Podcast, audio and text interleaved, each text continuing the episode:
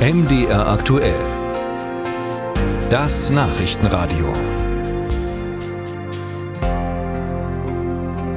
Alle vier Minuten wird eine Frau in Deutschland Opfer von Gewalt in der Partnerschaft. Alle 45 Minuten rückt die Polizei aus wegen so etwas. Das sind nur die offiziellen Zahlen. Die Dunkelziffer ist bedeutend größer. Und jeden Tag versucht ein Mann, seine Partnerin oder Ex-Partnerin umzubringen. Alle drei Tage gelingt das auch. Solche Frauenmorde in der Partnerschaft nennt man Femizide. Aber was unterscheidet äh, so einen Mord an einer Frau von einem anderen Mord? Braucht es einen eigenen Straftatbestand? Fanny Kniestedt berichtet.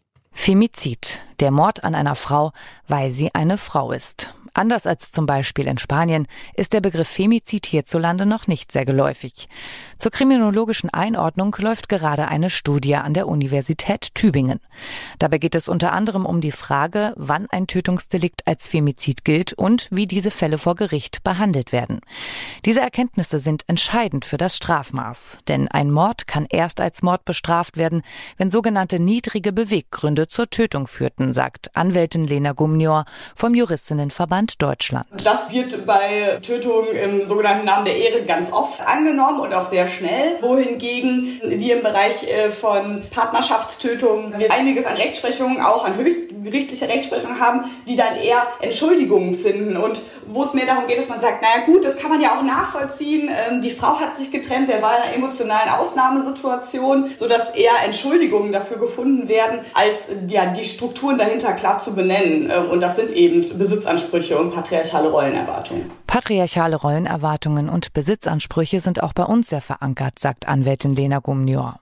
Elisabeth Obertür vom Verein Frauenhauskoordinierung bestätigt das. Wenn jede dritte Frau von Gewalt betroffen ist, dann ist es nicht schwer, sich auszurechnen, wie verbreitet Täter in unserer Gesellschaft sind, wie viele Männer Gewalt ausüben. Femizide sind dabei nur die Spitze des Eisbergs. Um diese Morde zu verhindern, müsse erkannt werden, dass das Problem viel eher beginnt und viel weiter verbreitet ist, so Elisabeth Obertür.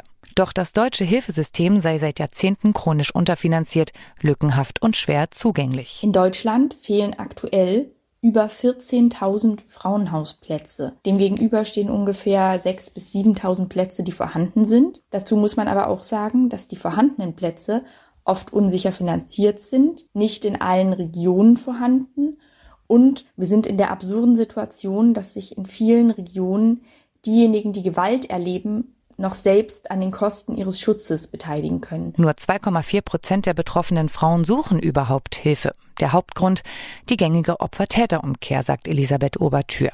Denn auch Polizisten und Richter seien nur Menschen und eben geprägt. Auch wir als Individuen tendieren zu einer Täter-Opfer-Umkehr. Wir fragen, reflexhaft bei Fällen häuslicher Gewalt. Was hat denn die Frau gemacht? Oder ganz häufig, ja, aber warum ist sie denn nicht eher gegangen?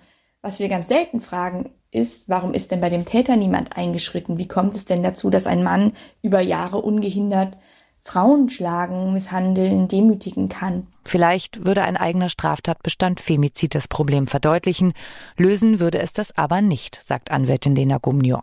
Ihrer Meinung nach brauche es das auch nicht. Es gäbe schon die entsprechenden rechtlichen Instrumente. Sie müssten nur angewendet werden. Dafür brauche es auf allen Ebenen verpflichtende Schulungen, um eigene Glaubenssätze zu hinterfragen, um Mord auch als Mord zu erkennen und dementsprechend zu bestrafen.